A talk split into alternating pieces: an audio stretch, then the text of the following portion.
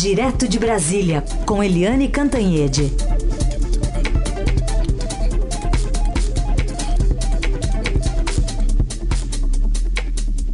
Oi, Eliane, bom dia. Bom dia, Raíssa e Carolina, ouvintes. Oi, Eliane, bom dia. Tá chovendo aí em Brasília ou só aqui em São Paulo mesmo, hein? Brasília não chove essa Olha, época. essa estiagem, quando é estiagem, é estiagem, né? Você sabe que a gente estava, eu estava almoçando, jantando com amigos na sexta-feira e a gente estava falando isso. Será que não vai cair mais nenhuma gotinha? É. E ficou, não, pode cair uma gotinha. Não, não cai mais. Agora a gente está em junho, agora é junho sem chover, julho sem chover, agosto, e a gente reza para início de primavera, 23 de setembro, começar a cair uma gotinha daqui e dali. Começa a ficar tudo seco, esturricado. É, aqui a gente tá com uma chuvinha desde o fim de semana e parece que vai ficar por boa parte da semana aqui na capital paulista, molhando aqui o nosso trajeto para casa, para o trabalho, para a escola. Mas vamos falar sobre o presidente Jair Bolsonaro. Ele deu uma entrevista à revista Veja, falou bastante sobre questões pessoais, falou que ele passa a noite sem dormir, que ele teve crises de choro. O que, que ele falou também sobre é, articulação política, sobre governar o país, hein, Eliane? Pois é, o, a minha coluna de domingo, de ontem, no Estadão, foi exatamente dizendo isso. Que o presidente Jair Bolsonaro é candidato a ser o presidente mais falante da história. Ele fala, dá entrevista toda hora, ele fala, ele fala com o caminhoneiro, ele atravessa a rua, vai para o Congresso, ele fala, fala, fala, fala. Mas ele fala dele. Ele fala dele, das crenças pessoais dele. Ele não fala sobre o país, sobre a, a, o grande problema do Brasil, que é a economia, o número de desempregados, o que, que ele pretende fazer para tirar o país do buraco. Ele não fala de ciência, ele não fala de tecnologia, de infraestrutura, de educação, de saúde. Você lê a entrevista inteira na Veja, por exemplo, e não tem Brasil, só tem Bolsonaro. O foco do presidente é muito ele ele, o que ele passou, aí ele chora de noite, a facada, aquela coisa, tudo isso realmente faz parte de entrevista. Mas ele só fala disso. Né? É, e aí ele diz que o Olavo de Carvalho não manda nada no governo dele, não tem nada a ver com o governo dele, mas admite que foi o Olavo de Carvalho que escolheu, indicou o Vélez Rodrigues para ministro da Educação, que é um cargo-chave.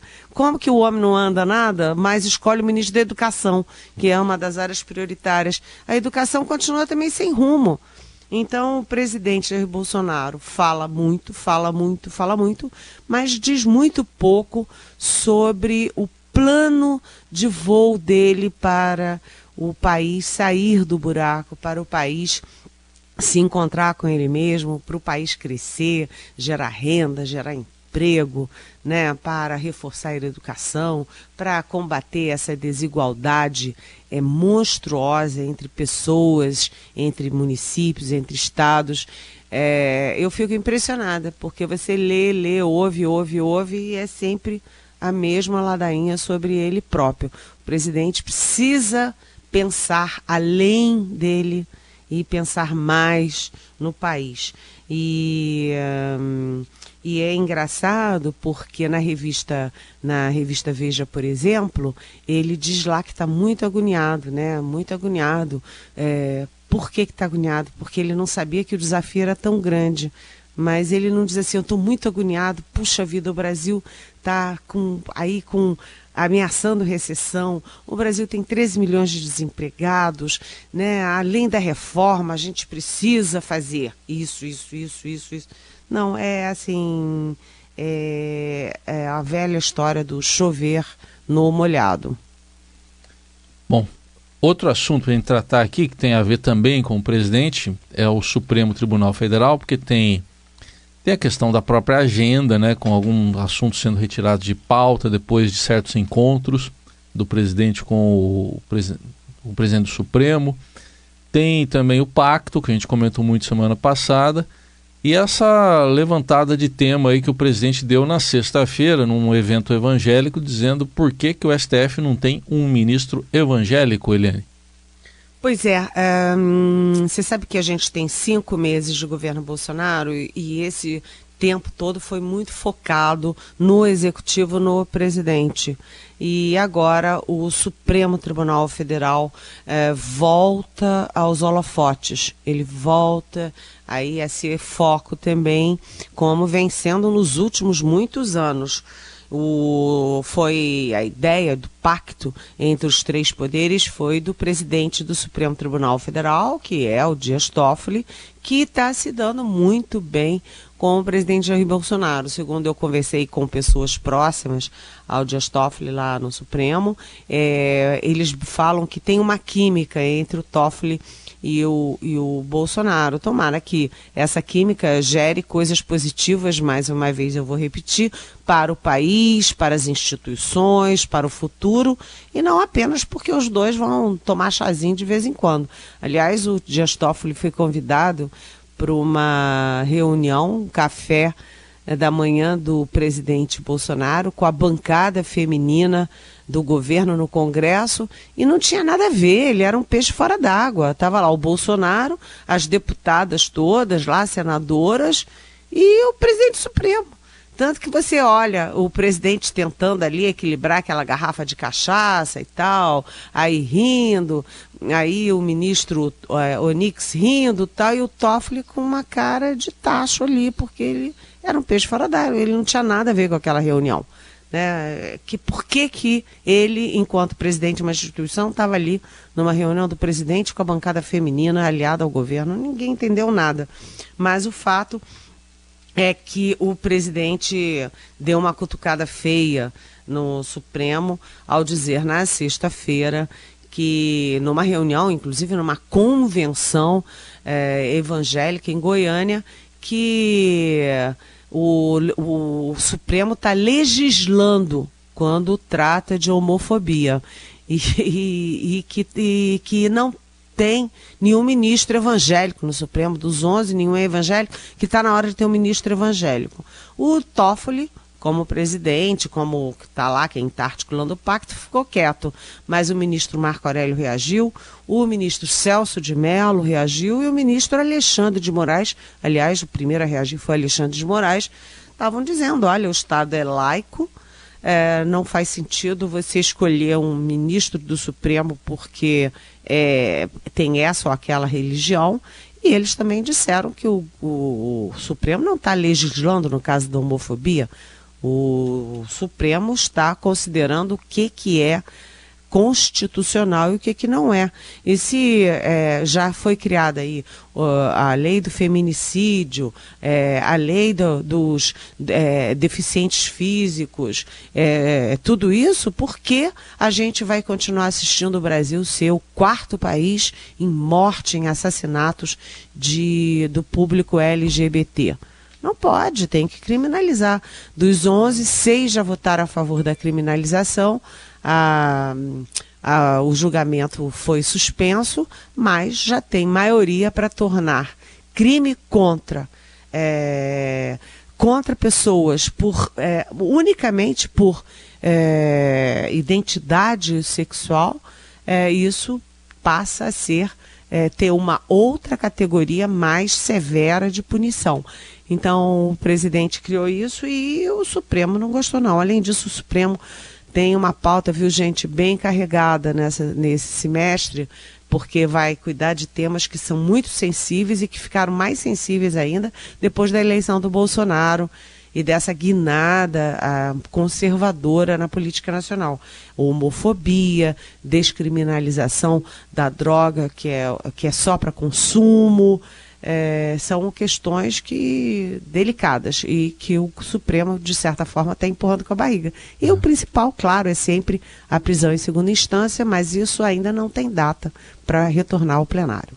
Só para extravio, mais cedo eu falei, Eliane, os cinco requisitos para ser ministro do Supremo ou ministra, ser brasileiro nato, idade entre 35 e 65 anos, estar no gozo dos direitos políticos, possuir notável saber jurídico e o quinto é ter reputação ilibada. Então, pois é, não tem nada a ver com religião, né? Não. Aliás, assim, a Eliane acabou de responder também a pergunta do Hélio, que mandou para a gente aqui um WhatsApp. que gostaria de saber da opinião da Eliane sobre essa fala do Bolsonaro na sexta, né, sobre ter um ministro do Supremo evangélico.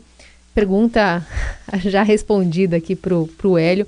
Aliás, é, você, você quiser também mandar uma, uma questão aqui para Eliane, a hashtag é Pergunte para Eliane nas redes sociais ou o WhatsApp que é 11 99481 1777. Eliane, outro assunto que a gente fala hoje é sobre uma reunião do relator da reforma, Samuel Moreira, com governadores. No fim de semana, ele se pronunciou, conversou com jornalistas, também tuitou sobre a questão de uma reforma independente né, para estados, que os estados liderem essa negociação regionalmente, do que colocar o fardo inteiro nos parlamentares que representam esse Estado lá no Congresso. Como é que andam essas tratativas, hein? É, isso virou uma queda de braço danada. Por quê? Porque os governadores precisam desesperadamente da reforma da Previdência. É, eles precisam, inclusive no Senado, há um estudo técnico. Para quem não sabe, o Senado e a Câmara têm quadros técnicos muito, muito qualificados, com concursos super difíceis. É, é, gente que tem mestrado, doutorado, fala línguas, estudou no exterior, é um pessoal muito qualificado. E o estudo técnico do Senado aponta que se o não houver reforma da Previdência nos estados, o déficit uh, estadual vai crescer 300% até 2060. Os estados já estão quebrados, né? Vi de Rio de Janeiro, Rio Grande do Sul, Rio Grande do Norte, Minas Gerais. Imagina se o déficit crescer 300%. Aí fecha a porta e vamos todo mundo para Marte. É, mas, ao mesmo tempo, é, os governadores estão numa posição dúbia. Eles querem incluir a reforma dentro da reforma geral, a reforma dos estados, mas não querem dar duro para aprovar a reforma geral. Eles têm que, eles têm, os governadores têm muito poder sobre suas bancadas, né? Eles têm capacidade de convencimento, eles têm como fazer o que o Paulo Guedes faz e que gostaria que o Bolsonaro fizesse chamasse as bancadas, explicasse, pedisse voto, é, conversasse, fizesse o jogo é, político normal, que é conversar, convencer, né, negociar. E, e mas eles querem a, o, o, bom, o bem bom, né? Querem incluir na reforma os estados, mas não querem arregaçar as mangas. E aí hoje tem uma reunião do, do relator da reforma, o, na comissão especial, Samuel Moreira, do PSDB de São Paulo, com governadores, exatamente para pedir, olha, arregassem as mangas, porque uma das ameaças que estão fazendo é dizendo o seguinte, olha, a gente aprova a reforma é, da Previdência da União, é, da reforma federal, e depois cada governador que se vire. E aí os governadores é que vão ter que sofrer a beça para se digladiar com as suas corporações de professores, de médicos, de magistrados, do pessoal de, de, de, de é, da, da Receita e tal, para poder aprovar. Então, o melhor que os governadores poderiam fazer é entrar fundo nessa reforma que já está no Congresso. Vamos ver como é que fica hoje isso nessa reunião e vamos comentar amanhã, porque os estados estão quebrados e não adianta jogar tudo lá para o Congresso e lavar as mãos, não. Eles têm que entrar firmemente na questão da Previdência Social. Bom, Helene, outro assunto, ainda na sexta-feira ocorreram convenções do PSDB, também do DEM, aí em Brasília. Agora, um nome que está aparecendo muito é o Rodrigo Maia, do DEM. Pois é, eu achei interessante porque o DEM fez a convenção é, na quinta-feira, o PSDB fez na sexta. Na sexta, o eleito para presidir o PSDB foi o Bruno Araújo, é, de Pernambuco, mas na verdade ninguém deu a menor bola para o Bruno Araújo, não tem entrevista dele em lugar nenhum. O foco ficou em cima do uh, João Dória o governador de São Paulo, e também no Geraldo Alckmin, que foi o, o, teve o pior desempenho de um candidato tucano em eleição presidencial, mas que fez um discurso muito contundente. Ele, que nunca foi muito contundente, foi dessa vez sim muito contundente na convenção, criticando duramente o Bolsonaro, dizendo que o país está parado, que o, que o país não tem rumo, que o Bolsonaro não tem rumo e que agora tem até entrevista dele hoje dizendo que o Bolsonaro precisa descobrir que o muro de Berlim caiu há 30 anos. A direita e esquerda não dá para o gasto, não. Mas, enfim. E aí, quem foi o grande personagem disso tudo? Além do Dória, que fez uma entrevista daqui, outra dali, nada muito contundente, nada muito forte.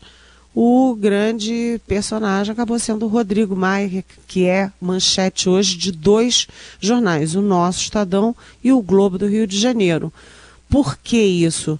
Porque uh, a política brasileira acabou sendo muito polarizada entre a, a, a extrema esquerda, a extrema direita, entre é, o PT e, o, e o, o, a direita do Bolsonaro, mas o Bolsonaro está aí capengando no tom, nos rumos, nos planos, e aí tem um vácuo. É, muito no, na centro-direita. E aí o PSDB e o DEM são aliados, mas eles podem ser potencialmente adversários. E se há dúvidas sobre o poder do Dória de se transformar nesse, é, nesse, é, nesse polo né, uh, do novo centro de direita, o Rodrigo Maia está se colocando. O Rodrigo Maia tem feito um bom papel como defensor da instituição que ele preside que é a Câmara, é o Congresso. Ele tem sido muito firme nas posições dele em relação à reforma da Previdência, por exemplo, e ele está crescendo muito. Ou seja, é, Dória e Rodrigo Maia são aliados, mas eles podem vir a ser adversários logo, logo. Vamos ver. Vamos ver. Aliás, ainda sobre a reforma da Previdência e sobre. A gente falou aqui mais cedo sobre a dificuldade dos senadores estarem às segundas-feiras em Brasília para votar, nem que seja uma pauta importantíssima para o governo. Temos uma pergunta de um ouvinte para você, Eliane. Mas olha, deixa eu fazer uma pergunta para vocês que eu não, mesmo pesquisando, eu não consegui entender. Quem é que supervisiona o Senado? Porque eu não consigo entender como que eles podem fazer o horário deles, não ir trabalhar, demorar tanto para decidir uma pauta. Como que funciona? Um beijo para vocês, uma maravilhosa semana, viu? É a Tabata de Guarulhos. Oi, Tabata. Adoro esse nome, acho tão bonito, Tabata, forte.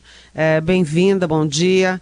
É, Tabata, na verdade, não é bem assim, não é que trabalham quando querem fazem o que querem.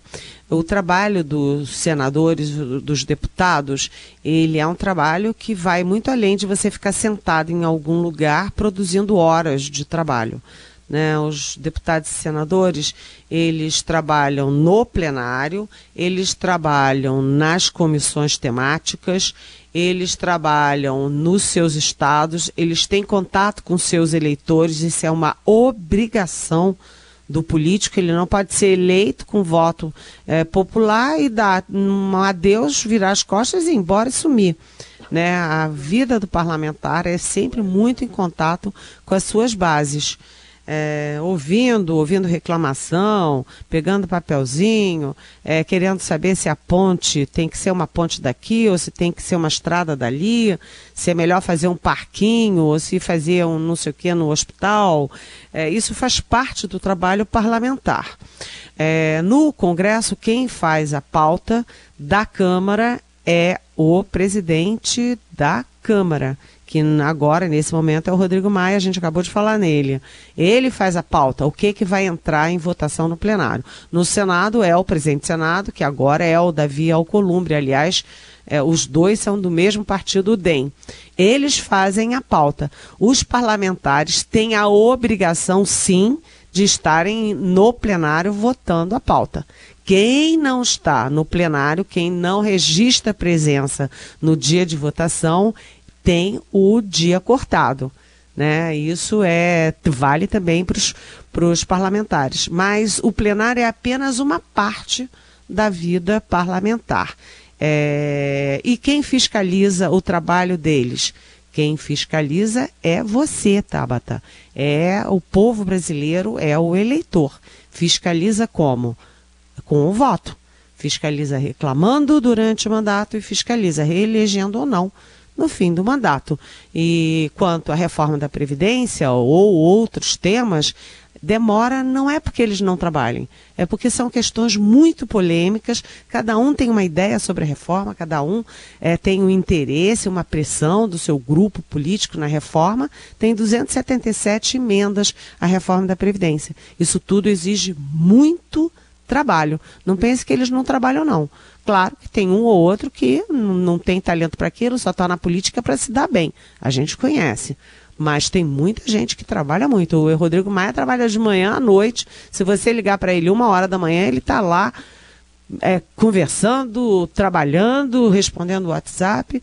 Então, é, é assim que funciona. Aqui a gente da imprensa explica mal o trabalho legislativo. Muito bem, essa é a Eliane Cantanhede que responde as perguntas que os nossos ouvintes mandam aqui, os ouvintes curiosos, né? Querem saber como é que funciona ali a política. A Eliane dá todas as dicas, todas as instruções para a gente fiscalizar, né? Como cidadão, fiscalizar o trabalho ali do legislativo, por mais que a gente não tenha escolhido, né? Aquele representante, ele está lá para nos representar. Eliane, obrigada, boa segunda, até amanhã. Até amanhã, boa semana.